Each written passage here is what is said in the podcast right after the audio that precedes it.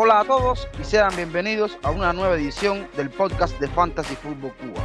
Si necesita comprar algún implemento deportivo, ya sean pelotas, porterías, mallas, etcétera, o cualquier tipo de suplemento para entrenar en el gimnasio, no duden en visitar la tienda de Fútbol Returns con unos precios muy accesibles para todos, una calidad óptima y con un alcance a nivel nacional e incluso internacional. Yo soy Renier García y los estoy invitando a que continúen con nosotros. Ya arrancamos. En la temporada 22-23 de la liga, Michel, apostando a un estilo atrevido, llevó al Girona a una décima posición, quedando solo a tres puntos de su marca histórica, que es de 52 unidades. Con las incorporaciones, entre otros, de Romeo, Tati Castellanos, Miguel Gutiérrez, David López y la presencia de un mediocampista que se salió como Alexis García, los Gironis dieron la nota del planteamiento y la propuesta de los jugadores más destacados. De eso y mucho más hablaremos hoy. En el episodio de hoy nos encontramos eh, para retomar eh, la sección del equipo. En esta ocasión vamos a hablar de una de las sensaciones de toda Europa. De los eh, cinco grandes ligas del viejo continente, fue el tercer mejor equipo recién ascendido. Estamos hablando del Girona, hizo 49 puntos en la Liga Española, solamente superado por el Monza y el Fulham, que hicieron 52 puntos. Para hablar de este equipo, contamos con la presencia, como es habitual por aquí, de José. ¿Cómo estás, hermano? Muy buenas, ¿qué tal, Jenny? Un saludo para ti, para todos los que nos escuchan hoy. Y bueno, ya listos para meternos a analizar a una de las grandes sensaciones de esta temporada. Y tenemos eh, un invitado especial de nuestro hermano podcast eh, Espacio Reducido. Estará con nosotros hoy Gianfranco Sensá. Monchi, ¿cómo estás, hermano? Bueno, súper contento de llegarme por primera vez junto al proyecto de ustedes. Ya mencionabas un proyecto hermano y estoy debutando, así que bueno, con muchísima, con muchísima energía. Un fuerte abrazo. Bueno, señores, les propongo irnos a una pausa y ya regresamos.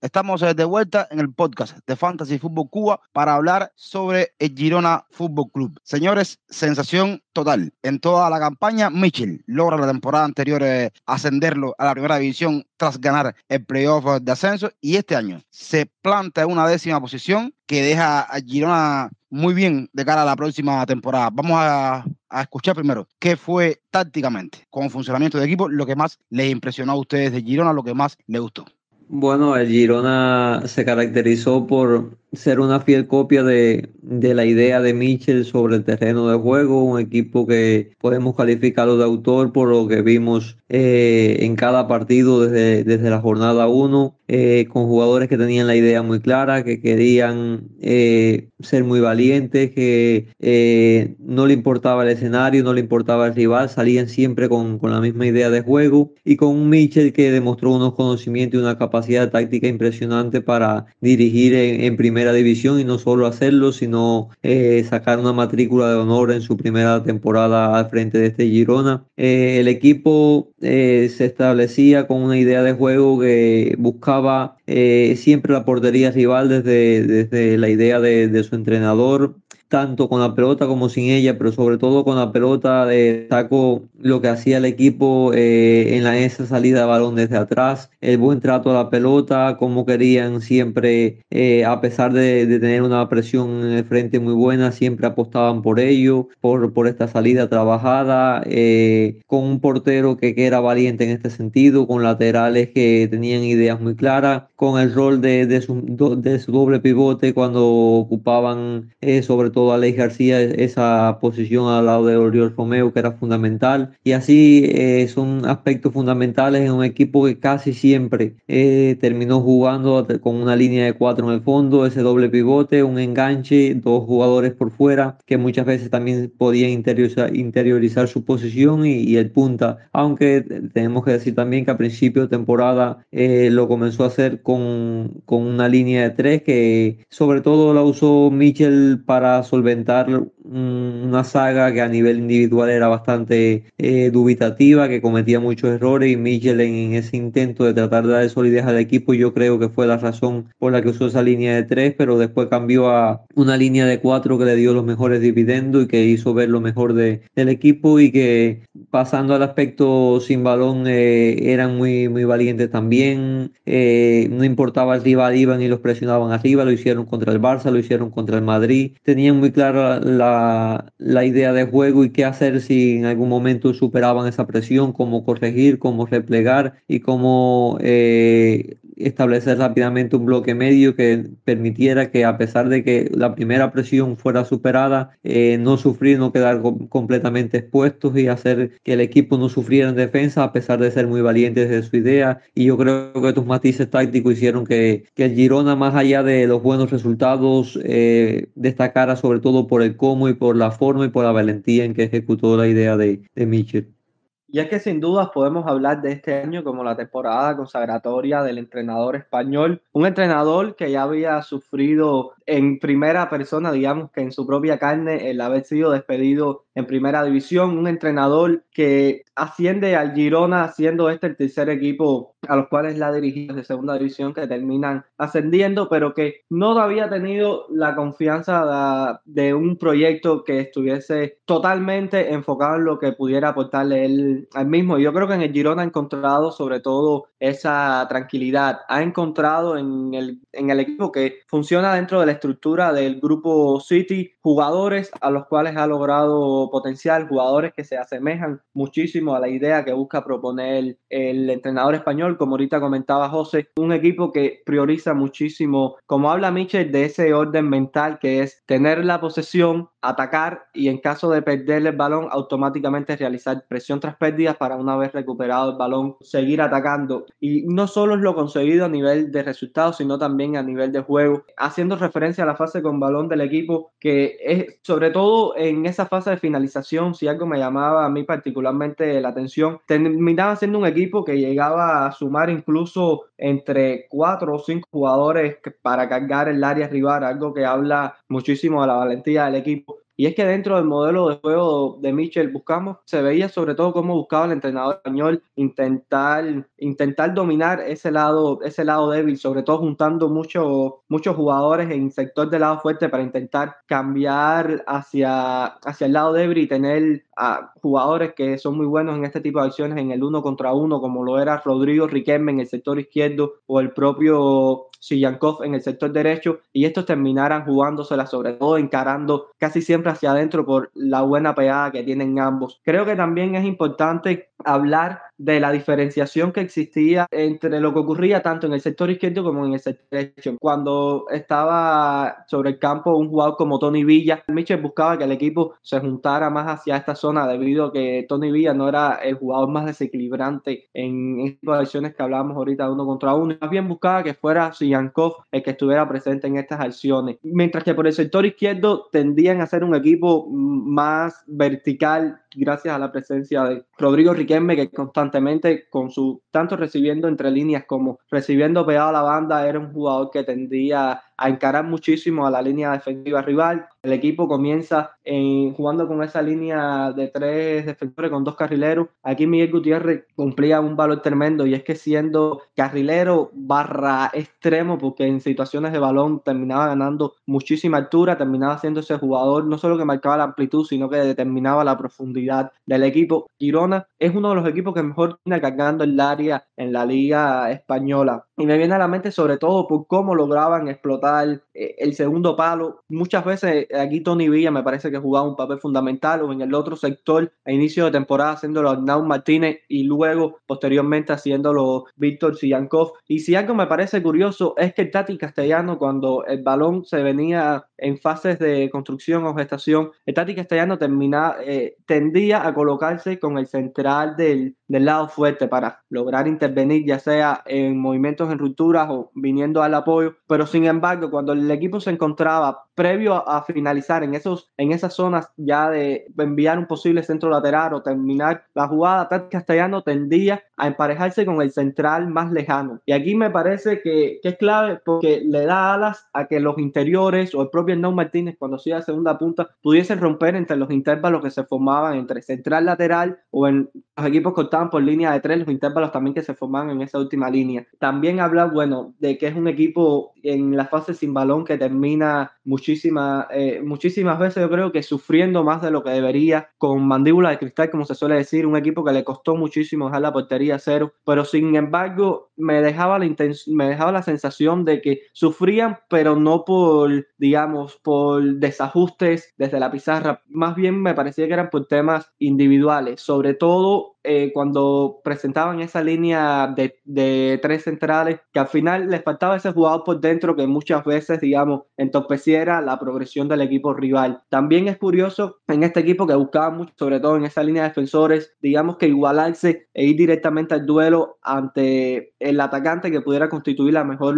opción de progresión para, para el equipo rival. Y aquí sí me parece que juega un papel clave eh, David López nuevamente. Esta, esta campaña da el traste a que sea una de las mejores campañas de la historia del Girona, que se queda eh, a tres puntos de igualar el mejor resultado conseguido por ellos a nivel de puntos. Han terminado también eh, convirtiéndola en una mejor competición, sobre todo para el aficionado. Bueno, entrando ahora en el segundo tema del episodio, vamos a concentrarnos en los principales jugadores de este Girona a lo largo de la temporada. Antes, eh, resaltar eh, algunas de las incorporaciones que tuvo el Girona de cara a esta temporada. Ya Monche hacía mucho hincapié en el ucraniano Sigankov. Llega al Dinamo de Kiev a cambio de 5 millones eh, de euros. También llega eh, Oriol Romeo, que está ya de Southampton, 5.5 millones de euros. Otros jugadores más que se sumaron fue Miguel Gutiérrez, de Real Madrid, el Tati Castellano, que llega como préstamo de New York City, Reinier, que vuelve a repetir eh, préstamo una temporada más, Jan Couto también llega como préstamo de Manchester City y Yangel Herrera, que también llega de Manchester City en calidad de, cedido y a este le sumamos como un jugador muy importante la figura de Pablo Basañía, que llegó cedido de Fulham y de Rodrigo Riquelme, que llega cedido por el Atlético de Madrid. Gastaron un total de 15.5 millones en incorporaciones para esta campaña. Las bajas, no hay ninguna baja que le reportó dinero, todos los jugadores fueron a préstamo o libres, por tanto es un equipo que siguiendo la línea, los equipos españoles que ascienden no gastan mucho dinero, solamente gastó 15 millones eh, de euros. Vamos entonces, señores, ya ahora sí, a hablar de los jugadores. ¿Con qué jugadores ustedes se quedan para resaltar y por qué?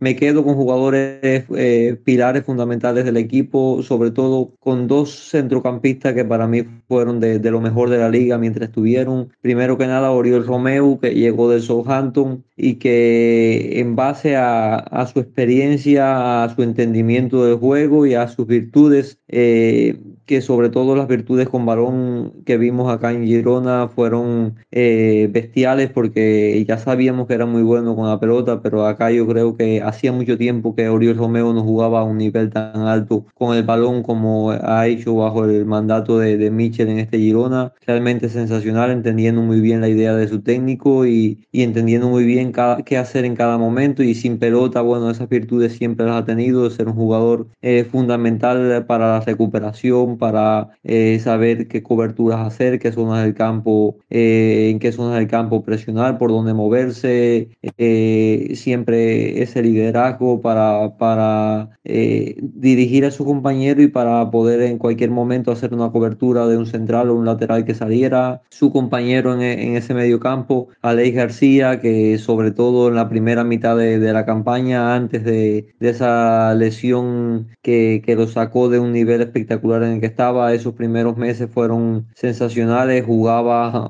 el, para mí muchas veces, casi siempre era el mejor jugador del equipo, jugaba un fútbol espectacular eh, con virtudes, con balones específicas, organizando el juego, con ese pase largo que, que era fundamental en este equipo de, de Mitchell, siempre buscando al extremo alejado, buscando a los desmarques de, eh, en ruptura, buscando la profundidad, a la espalda de la línea defensiva rival. Y Alex García eh, parecía un reloj suizo en esa media cancha porque ejecutaba cada acción con una precisión tremenda. Y para mí, si no hubiera sido por esa lesión, hubiera sido de los cuatro o cinco mejores mediocampistas de toda la temporada en la Liga Española porque fue realmente fundamental. Y arriba, bueno, eh, el Tati Castellano con lo que terminó siendo a nivel goleador, las incorporaciones sobre todo de, al principio de temporada de Rodrigo Riquelme y Reinier, hasta que en algún momento en las primeras jornadas, eh, por allá por los finales de septiembre, octubre, se lesiona el, extremo brasileño del Real Madrid y entonces tienen que entrar otras alternativas en el equipo que siguieron sumando muy bien. entró en el equipo Yángel Herrera que había comenzado con problemas físicos, entró Sigankov en el mercado de invierno, eh, Valeri Fernández o Jan Couto también se podían eh, podían jugar en esta zona del campo, no solamente como carrileros en algunos momentos, como laterales, pero también podían hacerlo como extremo. El caso de Tony Villa, fueron jugadores que, que fueron fundamentales eh, en todo ese frente de ataque, donde muchas veces jugaban con extremo, otras veces podían hacerlo por dentro, porque Michel dio este, esta variedad táctica a al equipo. El caso de, de Iván Martín, igual podía hacerlo como media punta, como interior, en dependencia del rol que le diera eh, Michel para cada encuentro y bueno, en líneas generales yo creo que es una plantilla bastante amplia que rindió bastante bien porque más allá de los zagueros que mencionamos que eran el punto débil del equipo, sobre todo Bernardo Espinosa, eh, Juanpe y, Javi eh, Hernández que empezaron muy mal. Eh, si no me equivoco, creo que fueron los tres primeros centrales titulares en aquella línea de tres y cometían muchos errores, muchas acciones que condicionaban el, defender del equipo y que ya tras la entrada de David López y sobre todo de un Santi Bueno que, rindió bastante bien en el global de toda la temporada, eh, le dieron otra cara a esa saga central, hicieron que el equipo compitiera mejor, que pudiera asumir más riesgo y fueron fundamentales. En los laterales, ya mucho decía ahorita Miguel Gutiérrez en la izquierda, eh, Arnau Martínez como uno de los mejores laterales de derecho de toda la Liga Española y una de, las jóvenes promesas del fútbol español fueron fundamentales. Y la media cancha, otras alternativas eh, se, sumaron. El caso de Ángel Herrera, que aportaba eh, la calidad con balón, pero sobre todo aportaba esa capacidad física que tiene para la disputa, para en la presión alta ser fundamental en, en los robos, en los duelos cuerpo a cuerpo, a través de, su poderío físico, hacen de, de, este Girona un equipo en el global bastante amplio, a diferencia de otros que pudiéramos mencionar, por ejemplo, el Rayo Vallecano, eh, el Osasuna hasta cierto punto, el Mallorca, eran jugadores que tenían una plantilla menos amplia o al menos que su técnico la, la usaba menos, pero sin embargo vemos que Michel en el Girona se encontró con hasta 18, 19 jugadores que, que fueron fundamentales que contaron y que tuvieron su importancia. Quizá algunos en periodos de, de cuatro o cinco semanas, pero que fueron eh, fundamentales en, el global de las 38 jornadas de la liga. Y yo creo que, que hay muchos puntos altos, puntos, puntos fundamentales, pero que todos en general fueron eh, muy necesarios para que el Girona hiciera una temporada tan importante como esta si tuviese que quedarme con algunos jugadores específicos, tuviera que comenzar obligatoriamente por Gazaniga, sobre todo eh, en esa posición de portero, porque llega para reemplazar a un Juan Carlos que es el que comienza como titular en las primeras jornadas de la temporada y que sin embargo producto algunos errores que terminan penalizando al Girona y terminan, bueno, influyendo en esa mala racha de resultados de las primeras jornadas. Eh, tras la titularidad de Gazaniga, el equipo comienza a tener un segundo aire porque comienzan a tener un portero mucho más seguro bajo palos, un portero también que sumaba muchísimo el balón, con el balón con los pies en salida de balón, también con ese envío largo para contactar muchas veces con los jugadores más adelantados e, intentar buscar que el equipo terminase progresando y sobre todo un portero que también termina atajando algunos penales que fueron decisivos para que el Girona no, no, no terminara empatando o perdiendo algunos partidos cruciales. También ahorita mencionaba la figura de David López y es que me parece clave porque hace una muy buena temporada, sobre todo encontrándose en un contexto muy diferente al que mejor le pudiese asentar, siendo un defensor que quizás su perfil y su propia naturaleza, lo más idóneo para él fuera defender en ese bloque medio bajo, eh, comienza a defender en, una, en un equipo en el que priorizaba defender alto, regalando muchísimos metros a sus espaldas, y él se ve obligado a, hasta cierto punto, no diría la palabra reinventarse, pero sí potenciarse en muchísimos aspectos, como es la defensa hacia adelante, sobre todo en, encontrando el timing para saber cuándo saltar a, en, esa, en esa presión, también y muchas veces, bueno, igualándose para hacer la pieza que, que evitaba que se conectara con los delanteros o los atacantes rivales y evitar también las progresiones del equipo. La figura de Nau Martínez también, porque me parece no una de las mayores sensaciones de la liga, sino de las cinco principales ligas europeas. Y es que, pese al menos yo haber tenido algunas referencias muy buenas sobre él, comienzo a verlo esta temporada y realmente me da la impresión de ser un jugador que, que está para dar un salto bastante importante en su carrera es extremadamente inteligente, con muchísima lectura, interpretación de juego y producto a ello y además de bueno la calidad técnica que también tiene, sumarle el aspecto táctico en sentido del colectivo, pero también ese aspecto táctico individual que lo han terminado convirtiendo en un auténtico crack, al menos desde mi criterio. Y es que Arnau Martínez termina siendo un jugador que es fundamental incidiendo en varias alturas del campo. Lo vimos jugando como lateral bajo, en algunas ocasiones como tercer central, lo vimos también siendo el lateral alto que marcaba la amplitud, que atacaba segundo palo, cargaba área. Lo vimos también como interior de base, sobre todo tras la lesión de Alex García que comentaba ahorita José, muchas veces no siendo el que dirigía y organizaba los ataques del equipo, pero sí siendo muchas veces el encargado de dar ese pase que encontrara jugador libre, que activara a ese compañero en zonas entre líneas para que el equipo pudiese comenzar a ser más vertical, jugando muchísimas veces también como, como un interior más alto dentro de la cancha, incluso en algunos partidos como el que se enfrentan al español, siendo una especie de segunda punta que atacaba constantemente los intervalos que se generaban, la llegada de Siyankov igual me parece que es uno de los mejores fichajes del mercado de, invierno en todas las ligas y el rendimiento que dio en el Girona eh, lo demostró. También el propio Tati Castellano que al final termina siendo un jugador quizás un poco más fallón de lo, de lo que es habitual y Reniel, me comentabas el dato de que termina marcando más goles de lo que se esperaba que terminase haciendo según eh, estas estadísticas de goles esperados, pero sin embargo yo me quedo con la sensación de que es un futbolista que podía haber redondeado mejores cifras. Decir que en el partido de la segunda vuelta frente a Real Madrid creo que termina marcando un hat-trick o un póker que sí es un auténtico festín lo que termina haciendo ese día, pero sin embargo es un jugador que sobre todo en esos duelos mano a mano frente al portero tendía a fallar. Decir también que es su primera temporada, que fue su primera temporada en la liga, que quizás los nervios podían condicionar un poco eh, esa pérdida de confianza tras llevar muchísimas jornadas con la pólvora mojada, are pero sí tendía que, eh, sobre todo en situaciones en las que quería definir tan perfecto que el balón se le terminaba yendo y me viene a la mente una jugada frente a Barcelona también en el partido de la segunda vuelta que termina en empate si mal no recuerdo, en la que Tati Castellano pudo haberle regalado la victoria a su equipo. Pero sin embargo, era el jugador, y ahorita lo comentábamos, que ayudaba a salir muchas veces de esa presión alta rival. Es un jugador que él solo marcaba toda la profundidad de ese equipo en muchísimas ocasiones. Un jugador que te destrozaba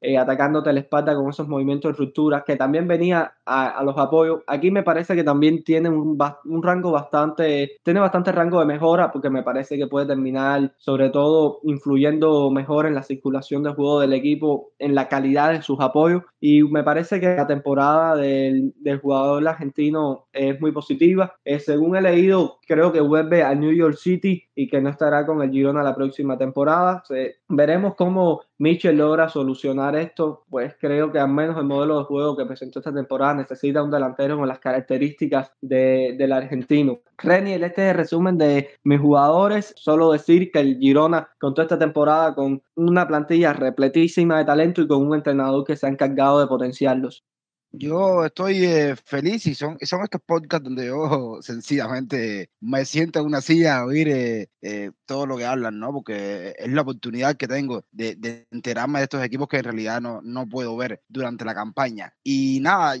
a, modo de, resumen de lo que ha sido Girona, yo creo que, que, una de las claves y pendientes para la temporada que viene es el tema defensivo. Solamente cuatro porterías a cero esta temporada. Recibieron 55 goles, cosa que para un equipo que, que aspira a un poquito más el año que viene que, que, lo que fue este año, debe mejorar ese aspecto. En cuanto a lo individual, resaltar los 13 goles de Tati Castellano, 9 de Cristian Estuani con muchísimo menos minutos. Ya Monchi decía que me comentaba antes de grabar que eran muchos de penal, ok, pero al final termina siendo 9 goles y 4 goles para Rodrigo Riquelme. En el lado de las asistencias, Sigankov hace 6 asistencias, Alex García 5 y Hernán Martínez 4 asistencias. Son los jugadores más destacados en los aspectos eh, ofensivos eh, del equipo. Casanilla termina siendo el portero regular. Yo estoy muy feliz de haber compartido con ustedes eh, este episodio. Lo estoy invitando a que sigan en sintonía con nosotros. Lanzaremos la semana que viene otro episodio más. Elegiremos otro equipo. Siempre van a ser equipos eh, interesantes con buenas campañas. Y nada, muchas gracias eh, a ustedes. Yo me despido y los dejo para que cierren el episodio.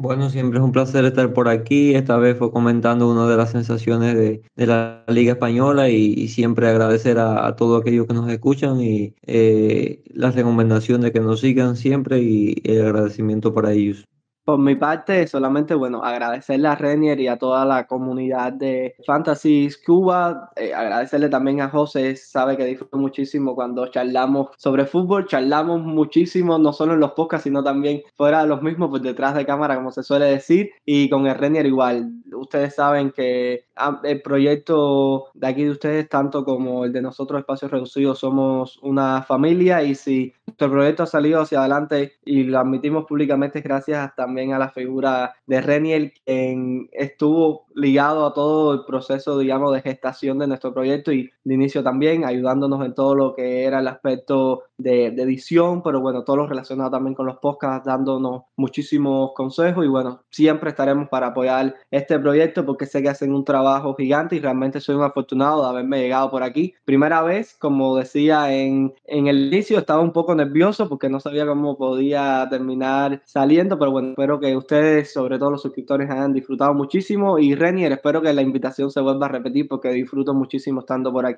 Un fuerte abrazo para ti un fuerte abrazo para José y sobre todo para toda la comunidad que nos están oyendo. Estamos llegando al final del episodio de hoy. Ha sido un placer eh, contar eh, con todos ustedes por aquí. Recuerden que pueden seguirnos en las redes sociales. En Twitter nos encontramos bajo la cuenta arroba fan-food-cuba. También pueden seguirnos en Telegram y ser parte de nuestra comunidad y participar en el debate que tenemos a diario. Yo soy Renier, ya me estoy despidiendo. Recuerden que en la descripción del podcast aparecen las cuentas personales de cada uno de nosotros y como siempre les digo, chao, los quiero y cuídense.